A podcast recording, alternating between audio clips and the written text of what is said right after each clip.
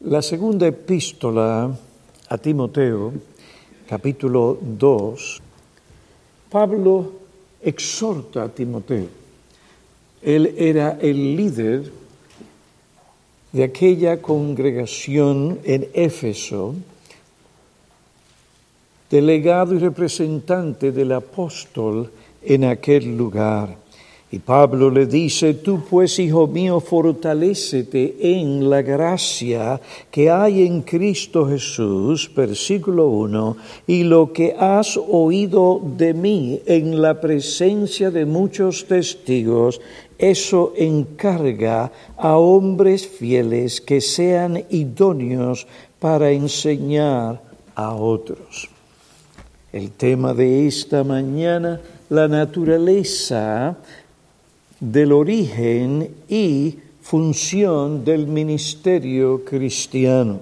La naturaleza del origen y función del ministerio cristiano.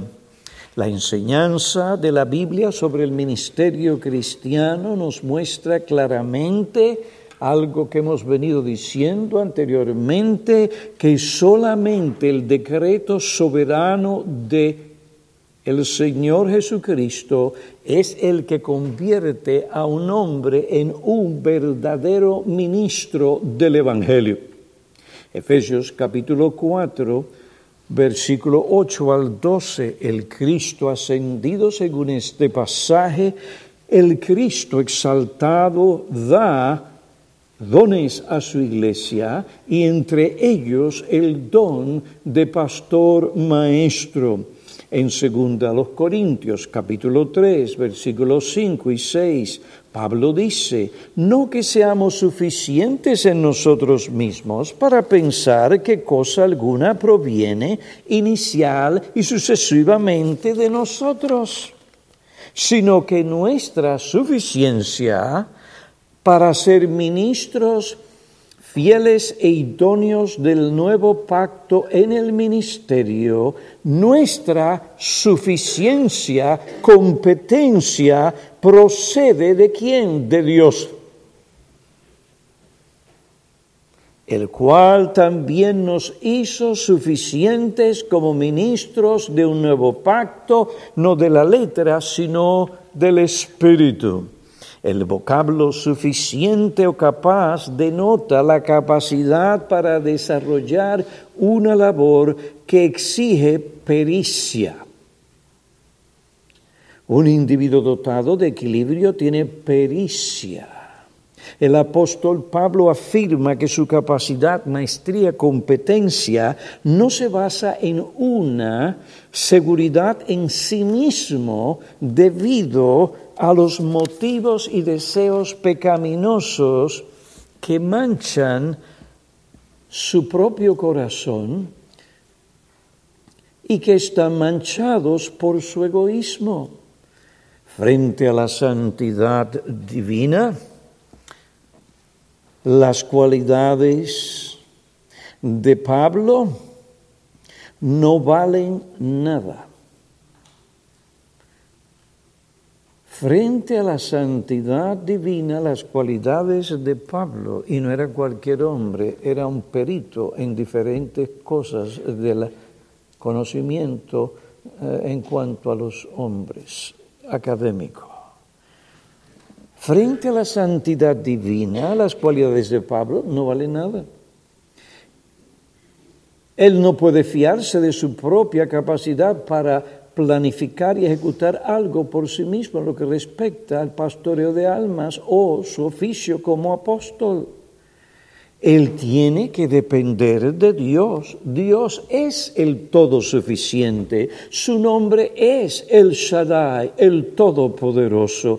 Él es el que capacita al apóstol como a cada ministro para realizar la obra que Dios le encomendó. Dios lo capacita y también lo pone en el ministerio, dijo Pablo. Doy gracias a Cristo Jesús, nuestro Señor, que me ha fortalecido porque me tuvo por fiel poniéndome en el ministerio ¿Quién es el que pone a un hombre en el ministerio? Dios, no los hombres. Primera Timoteo capítulo 1, versículo 12. Nosotros la iglesia, aún los ministros de la iglesia, no ponemos a nadie en el ministerio.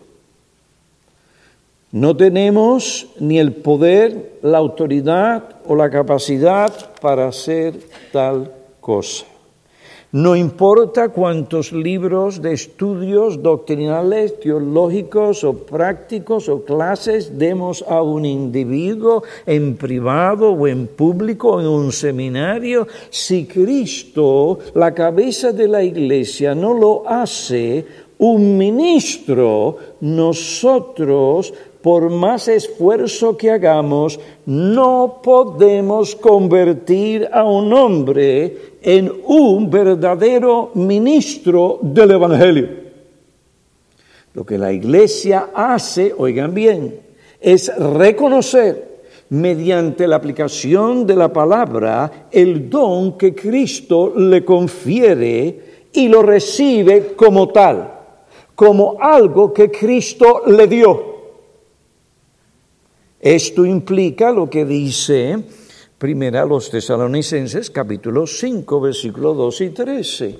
¿Qué es lo que dice allí? Bueno, vamos a buscarlo. Eh, dice la palabra del Señor en, mm, esa epístola. Dice capítulo 5, versículo 12.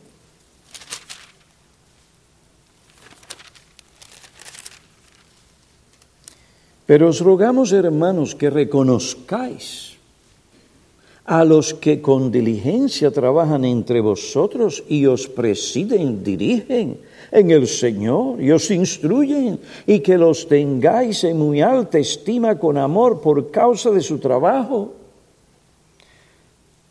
Tenemos otro pasaje bíblico que nos habla de los deberes de la iglesia, ese don que Cristo le da. En 1 Timoteo capítulo 5, 17 al 20. Vamos allá.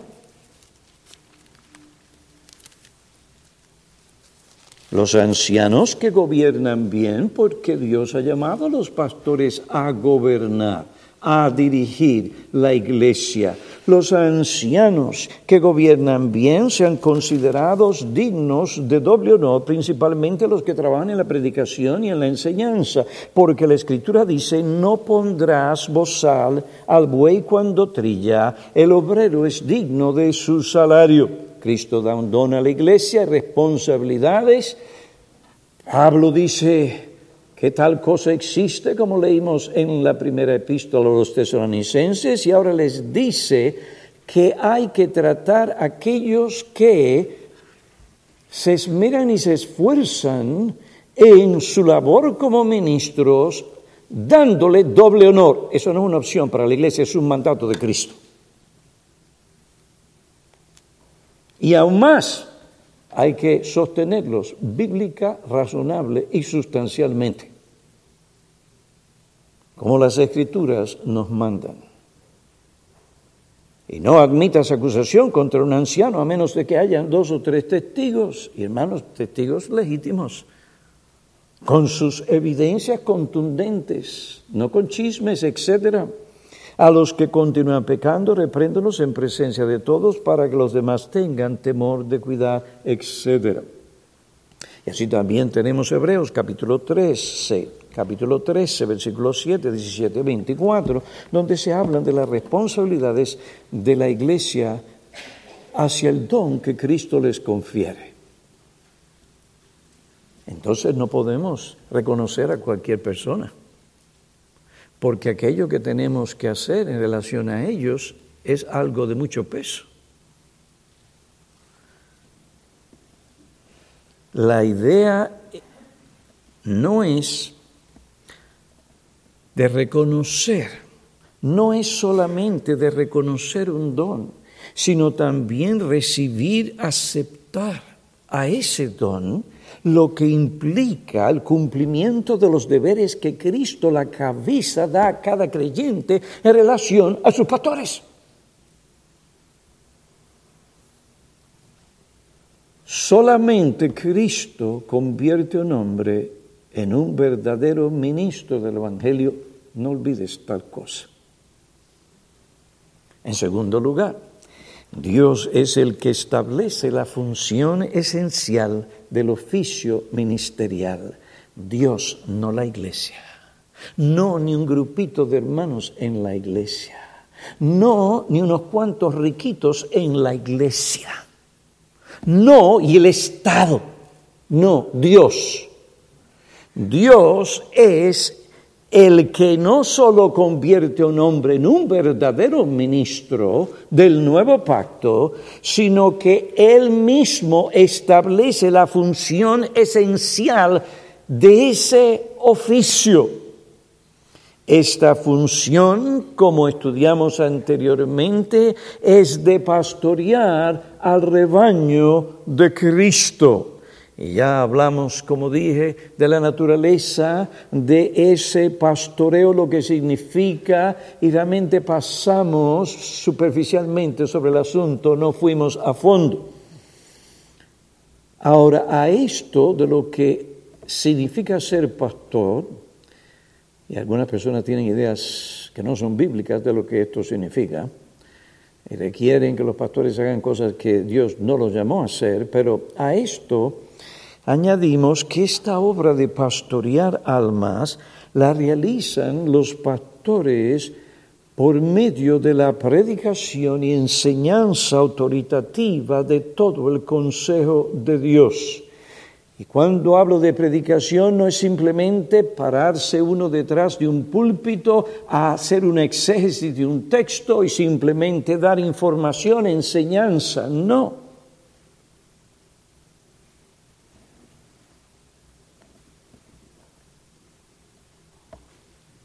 Es todo lo que significa, implica predicar la palabra de Dios. Implica enseñanza, implica aplicación, implica persuasión. La palabra de Dios no solo es para ser escuchada, a fin de llenar nuestras cabezas es para aplicarla a todo aspecto de nuestras vidas. Y el ministro entiende tal cosa, si es que ha sido llamado por Cristo, califica y entiende la función esencial del ministerio. El presentar a cada hombre perfecto, maduro en Cristo, Colosenses capítulo 1, versículo 28 y 29. El pastor tiene que entregarse al ministerio de la palabra. Cuando esto se vio en peligro, los apóstoles se detuvieron y dijeron, no es conveniente que nosotros nos entreguemos a servir mesa, no porque ellos mm, eran mejores o su oficio era tan alto que no podían estar con la gente, no, nada de eso es que antes de servir las mesas, lo principal en una iglesia es el ministerio de la palabra. Y si eso se descuida, todo lo demás va a salir mal. La iglesia no podrá ser presentada perfecta y madura delante de Dios. Hermanos, esto, como Pablo dice, a veces da a veces es como dar a luz dolores de parto. Pablo dice otra vez, ahora tengo que tratar con ustedes, Gálatas, como si fuera una mujer encinta, con dolores de parto, hasta que Cristo sea formado en vosotros. ¿Eh? Aquí nosotros no venimos a perder el tiempo, esto es algo bien serio. Se trata de Dios, el que creó los cielos y la tierra, que nos salvó. ¿Nos salvó para qué? Para una, darnos una póliza libre del infierno para que estemos, como algunos enseñan, allá en el paraíso disfrutando, otras religiones con un paquetón de mujeres. No, Cristo vertió su sangre, Dios mandó su Hijo desde el cielo, dándole una naturaleza humana, y se sometió al Padre. ¿Para qué? Para que Dios perdonara a su pueblo de sus pecados, pero y los librara de la consecuencia, una de ellas el infierno, pero eso no fue lo principal, eso no es lo principal. Eso es vital a lo principal. Lo principal es hacernos conformes a la imagen de Cristo. Romanos capítulo 8. Pablo dice, aquellos que él antes conoció, los predestinó para ser hechos, según la porción de ese texto, ser hechos conforme a la imagen de Cristo. Claro, es verdad, para esto tiene que librarlos del poder, del pecado, del diablo y del mundo. Para esto, poder hacerlo, sí, es verdad, es imprescindible el fundamento, Cristo y su muerte. Todas estas cosas que vienen a la iglesia, y todo este fin principal del cual hablo está basado en Cristo, Cristo y Cristo. Su obra en el Calvario. Pero hermanos, si un hombre no tiene esa ambición, no deben reconocerlo. Si lo que le gusta es estar detrás de un púlpito, o ir a visitar para tener un momento social, tomarse el cafecito, bustelo o de donde usted quiera llamar, o algunos dicen que es en Colombia donde se hace el mejor café. Y eso es lo que la gente piensa, lo que es un ministro. Sí es verdad que hay un tiempo social, somos humanos. Pero el ministerio, la visita pastoral, no es eso. Es más bien, estoy aquí como aquel que es pastor de tu alma para que se incumpla en ti por medio de la enseñanza y otras cosas el propósito por el cual Dios te salvó para el cielo y la gloria. Es que tú seas hecho conforme a la imagen de Cristo, porque si eso no sucede, tú no entras al cielo. Pues esa función del ministro se realiza a través de la predicación y enseñanza autoritativa de todo el consejo de Dios revelado en su palabra, la aplicación y persuasión. Ustedes ven que yo me detengo y comienzo a mirarlos. Ustedes saben que ustedes me hablan cuando me están mirando, ustedes me están diciendo cosas. Y yo estoy atento a eso que ustedes me están diciendo. Su porte, su forma de mirar, su hablar, Héctor, la que los ojos miran, muchas otras cosas. Ustedes a veces hablan y no se dan cuenta que lo están haciendo. Y el pastor cuando predica no solamente ve sus notas o si es más competente porque tiene una mente fotográfica, no necesita de, notas, está mirando a la congregación y a las almas que les predica porque son ellos el objeto de su afecto y son ellos el objeto principal del corazón de Cristo y Cristo no tiene otro otra meta que hacerlos a todos ustedes conforme a su imagen. No se olviden, iglesia, de tal cosa. Pues el pastor cumple esa función mediante la proclamación, pero por su guía amorosa y paciente. Su guía amorosa y paciente. Me viene el texto en segunda Timoteo, me viene así, no lo tenía, pero lo voy a leer. Pues, dice eh, en Timoteo, segunda Timoteo, capítulo 2, Versículo 24, y el siervo del Señor no debe ser resignoso, sino amable para con todos, apto para enseñar, sufrido, corrigiendo tiernamente a los quienes qué, a los que se oponen. tenemos que tratar con eso, con un corazón que a veces se opone a la verdad. Se opone a la verdad porque desea otra cosa. Otra cosa que no es lo que Cristo quiere según dice la palabra, corrigiendo tiernamente a los que se ponen, por si acaso Dios les da el arrepentimiento que conduce al pleno conocimiento de la verdad. Pues los pastores realizan su obra por su guía amorosa y paciente, por el ánimo y amonestación oportunos que ellos dan al pueblo de Dios. Hay veces que hay que tratar con las almas que están decaídas, afligidas por diversas enfermedades.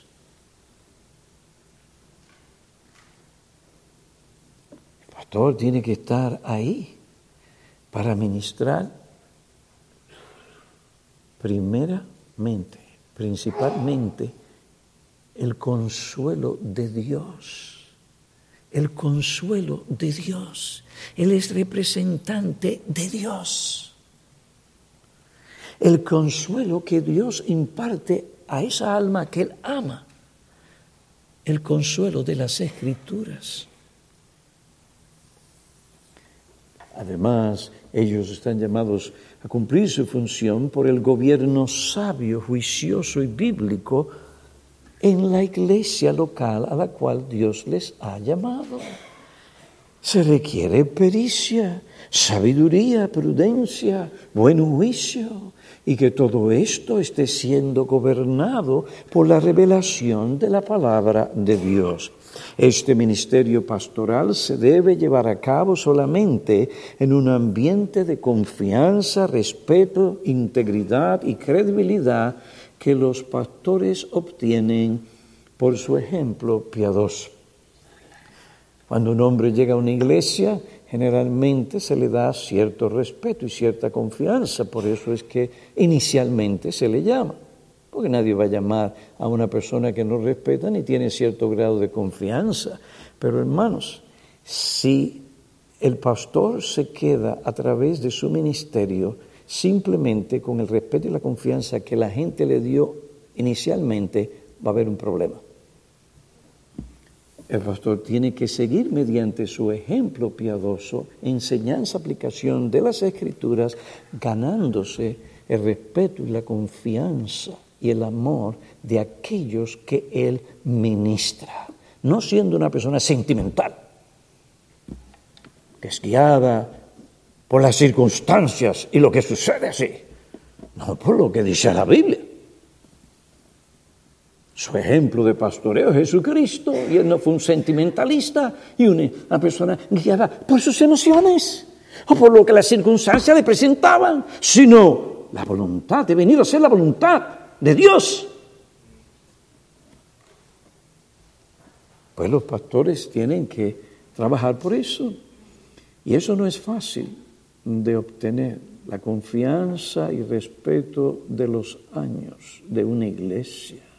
Eso se gana. ¿Cómo? Con la gracia del Señor Jesucristo, la aplicación de las escrituras y su ejemplo piadoso, no solo personal, sino también familiar. Sabe gobernar su propia casa sus hijos no lo manipulan y lo tienen engañado. Si un hombre no sabe gobernar su propia casa, ¿cómo puede entonces pretender gobernar la casa de Dios?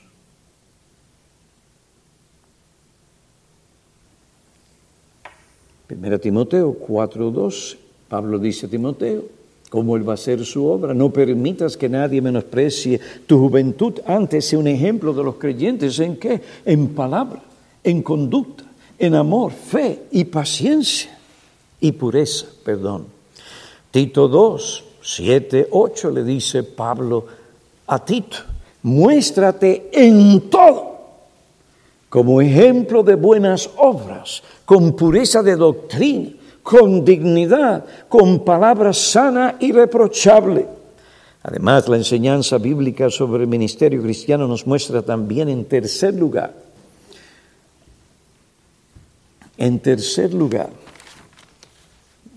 no solo nos enseña que solamente Dios hace administro, y que Dios es el que establece la función esencial del oficio ministerial, en tercer lugar, nos enseña que la única evidencia contundente de, lo que un, de que un hombre está siendo formado en un ministro del nuevo pacto es su creciente conformidad con la norma de las gracias, dones y conducta que se encuentran en 1 Timoteo capítulo 3, versículo 1 al 7 y Tito. Voy a leer esto porque esto es importante, importantísimo. ¿Cómo yo sé que un hombre ha sido llamado por Cristo al ministerio? ¿Cómo puedo percibir y discernir tal realidad? Oiga bien, no yendo más allá de lo que las normas de Cristo indican sobre las gracias, los dones y la conducta de un hombre.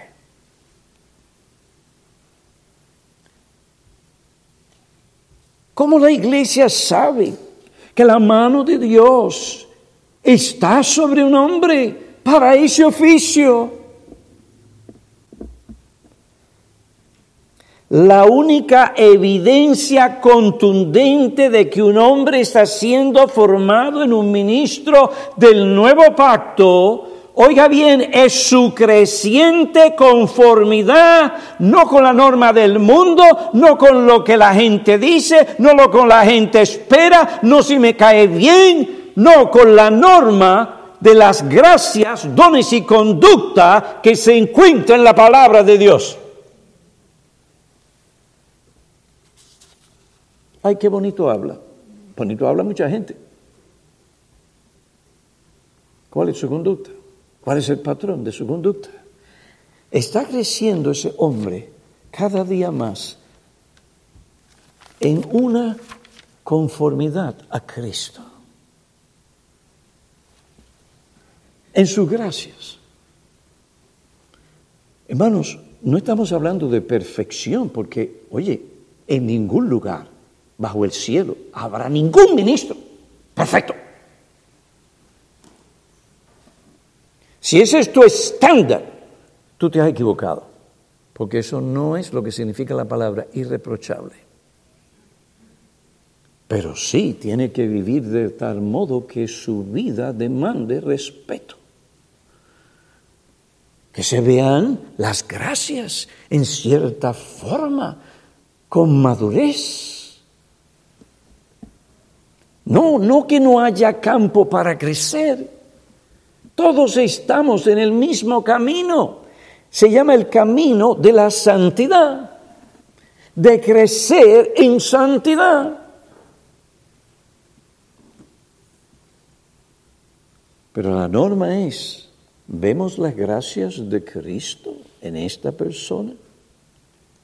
¿Vemos los dones necesarios para ejecutar su labor? Vemos que su conducta es coherente, o mejor dicho, consecuente con lo que predica y enseña desde el púlpito. Hermano, yo no estoy tirando piedra aquí a nadie, yo te estoy diciendo lo que dice la Biblia. Si nosotros lo aplicamos, vamos a tener beneficio de ministerios bendecidos por Dios. Déjeme decirle que la clave de un ministerio local en una iglesia son sus ministros la maldición peor que pueda tener una iglesia son ministros infieles, no calificados. O que comienzan a deteriorarse y continúan por ese rumbo. Y ya la norma no es la Biblia, sino las circunstancias y lo conveniente. No, no. Una de las mayores bendiciones de una iglesia local son sus ministros. La historia en Israel, como en la iglesia, muestra claramente que donde hay hombres calificados, no perfectos, pero calificados, entregados a hacer la voluntad, la mano de Dios está sobre ellos. Y esto no se mide por cuánta gente usted tiene los asientos en la iglesia. Se mide por la manifestación del Espíritu Santo en la iglesia.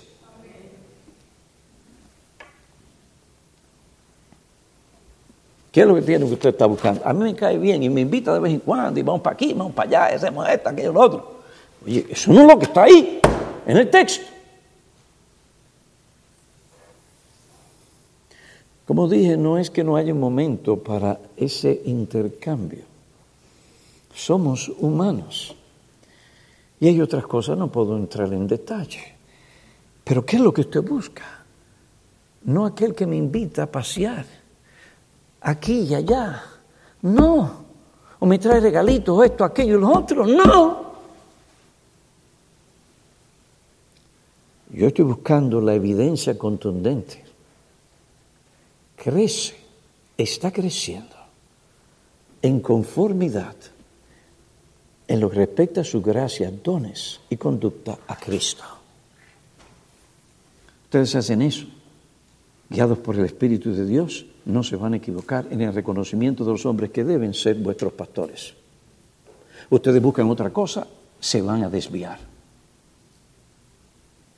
No es que no me cae bien, porque es que él no es tan amigable como esto, aquello y lo otro. ¿Qué es lo que tú quieres? ¿Un amiguito?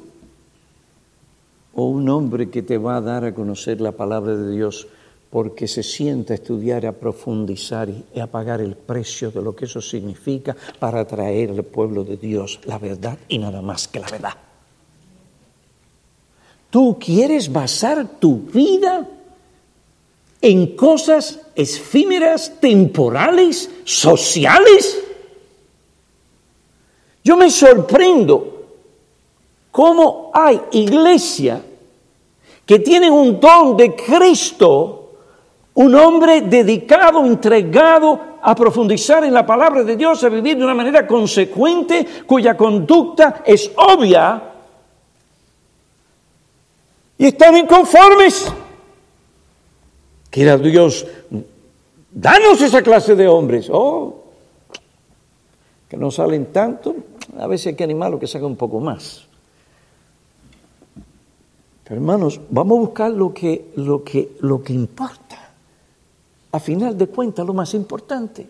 Lo otro tiene su lugar, yo lo sé. El problema es cuando hacemos de esas cosas la importante y lo otro no. Ese es el problema. La verdad de que un hombre está siendo formado en un verdadero ministro del Evangelio es explicada en una forma excelente por un tratado del señor R. L. Dabney titulado ¿Qué significa el llamado al ministerio cristiano? Él dijo, eso nos lleva a otra clase de textos que el Espíritu Santo da para informar el juicio del candidato que aspira al ministerio y a los hermanos en la iglesia local que han de evaluar su vida y llamado. Esta es esa clase de textos en la que Dios define las cualidades de un ministro del Evangelio.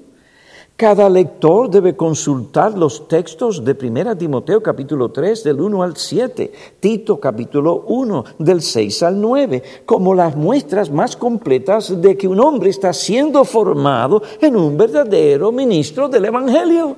Querer, muchos quieren, deseo, muchos lo tienen. Y se creen que porque tienen la capacidad de bla, bla, bla, bla, bla, de organizar ciertas cosas y enseñar que ya están siendo llamados al ministerio. ¿Quién le dijo eso a usted?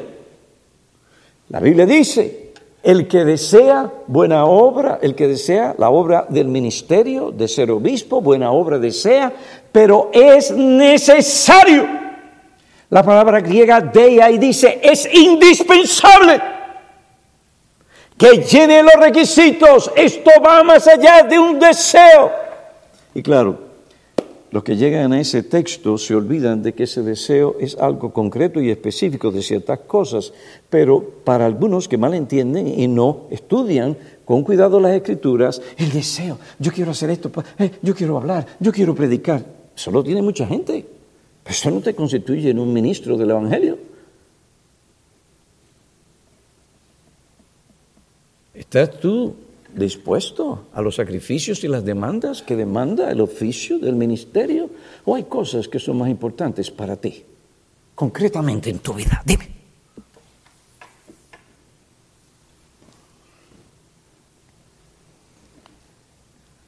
La condición en que muchas iglesias hoy en día se encuentran, hermanos, es porque no estudian ni consideran estas cosas.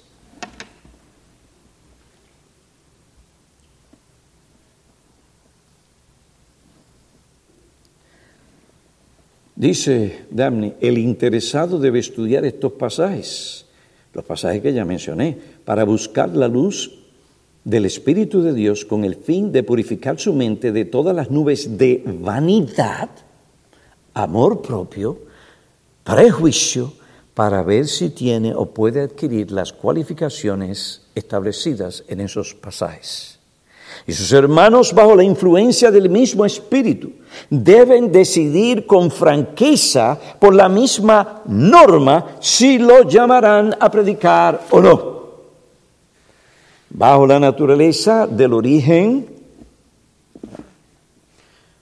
y función del ministerio cristiano, hemos visto que el origen del ministerio es el decreto soberano de Dios. Segundo, es Dios quien establece la función esencial del ministerio cristiano.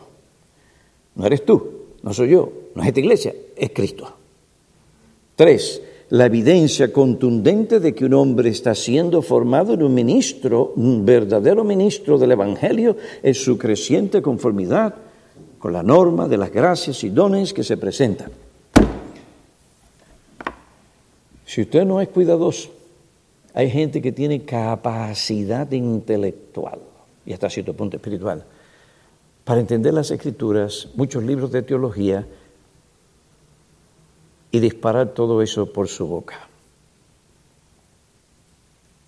Si usted se deja llevar por ese brillo, usted no va a reconocer el don de Cristo como debería serlo.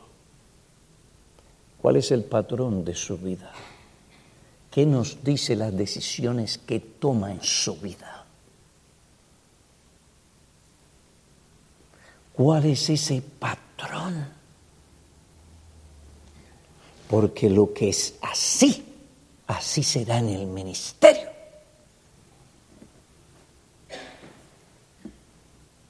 Aquí están los tres puntos, la aplicación. A ver, me quedan unos minutitos, según el reloj que me han colocado aquí. Todo esto nos enseña la necesidad de estudiar y reflexionar en lo que la Biblia enseña o sobre lo que la Biblia enseña del ministerio cristiano. Esto no es solamente para ministros, señores, esto es para todos ustedes. Esto nos enseña la necesidad de estudiar y reflexionar en lo que la Biblia enseña sobre el ministerio cristiano, su origen, función y requisitos. Esto es lo que capacita a la iglesia para discernir la voluntad de Cristo antes de llamar a un hombre al ministerio. La necesidad que Cristo guíe a la iglesia en ese proceso es muy importante. No solo el reconocimiento en sí y la ordenación en sí, sino desde antes. Todo ese proceso que conlleva el buscar, reconocer y ordenación de los pastores. Si esto no se hace, si no buscamos la guía en ese proceso del Señor Jesucristo, la de su Espíritu y su palabra,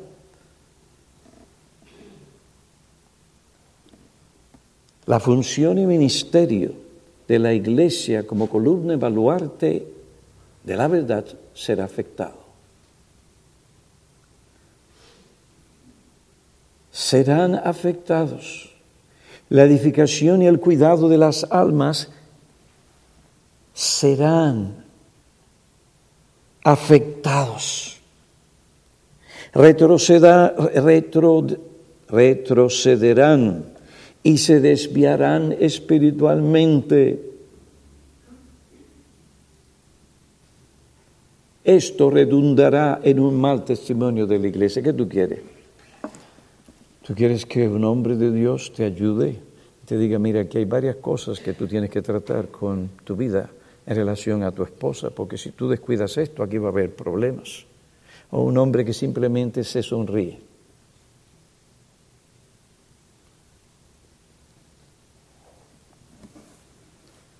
¿Quieres un hombre que desde el púlpito o en privado te enseñe a tratar con ciertas cosas que tienen que ver con las almas de tus hijos, su conducta, etcétera?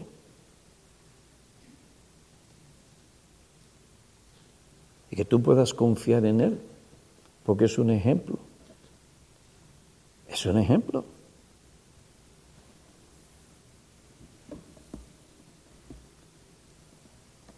El origen y función del ministerio cristiano también nos llama a orar. No es un seminario, ni una denominación, ni un grupo de iglesias, ni un obispo, ni un pastor que ah, se convierte y da a la iglesia un verdadero ministro del Evangelio. Bueno, ya vemos a tal o cual porque viene recomendado por tal seminario. Oye, no solamente tiene un título de maestría de teología, sino tiene un doctorado en teología. No los seminarios ni las organizaciones paraeclesiales convierten a un hombre en un verdadero ministro del Evangelio. Aquí es donde se equivocan muchos jóvenes. Piensan en el ministerio y me dicen, ¿qué seminario? ¿Para dónde voy? ¿Qué seminario? En vez de decir, ¿qué iglesia estoy? Porque allí que se forman esas gracias, ese hombre de Dios La iglesia está puesta un lado a lado, los seminarios. No, los seminarios podrán darte algunas herramientas y cosas que sí tienen su lugar, son importantes, pero eso no significa que la iglesia local, haciendo lo que tiene que ser o que podría ser, no te puede impartir esas cosas.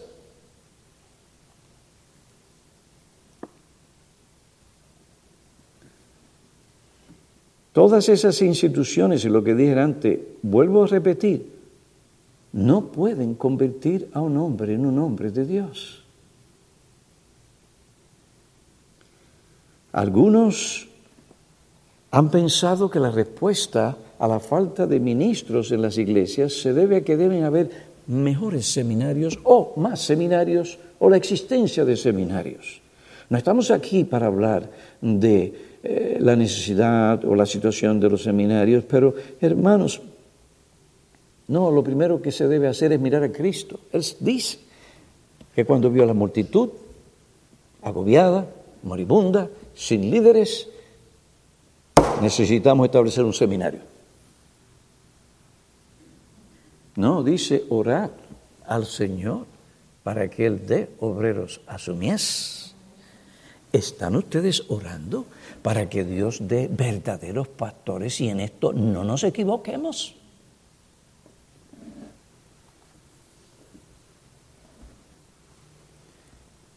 Ya que es en la iglesia local que se forman estos hombres, en lo que respecta a sus gracias y conducta y su semejanza a Cristo. ¿Qué tipo o qué, qué tipo de iglesia somos nosotros? ¿Qué estamos haciendo? Usted sabe que todo esto depende también de ustedes, de lo que ustedes son como creyentes, como familias. Olvídese de ese asunto, los seminarios los van a preparar. No, no, no, no, no. Ustedes tienen, como ya veremos la próxima semana, un papel muy importante que jugar en la formación de un hombre, en lo que respecta a sus gracias, y otras cosas en el ministerio. Es como esos padres que dicen que la iglesia haga esto, tenga actividades para los muchachos, haga esto, aquello, porque no quieren realmente ensuciarse sus manos con sus hijos, porque eso demanda atención y tiempo. Pues hay iglesias que dicen, ah, va al seminario, eso lo resuelve. No, no, no. Nosotros necesitamos aquí una iglesia que sea columna y sostén de la verdad en su forma de vivir, en lo que respecta al hogar. Matrimonios, hijos, familia, trabajo, adoración bíblica en la iglesia.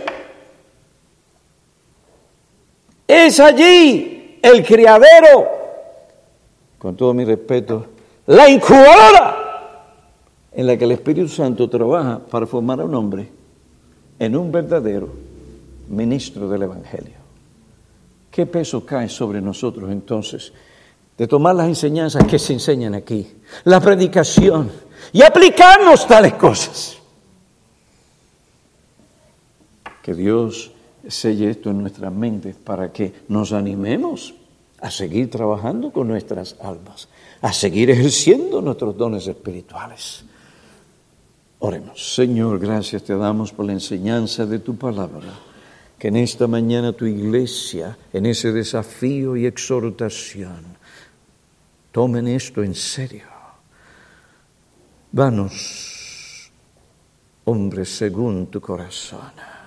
Ayúdanos en ese proceso tan importante de buscar, reconocer y ordenar, según tu voluntad, hombres al ministerio cristiano. Que haya un equilibrio en diferentes cosas que tienen que ver con esto. Ayuda a tu iglesia para que se esmere en su conformidad a tu Hijo.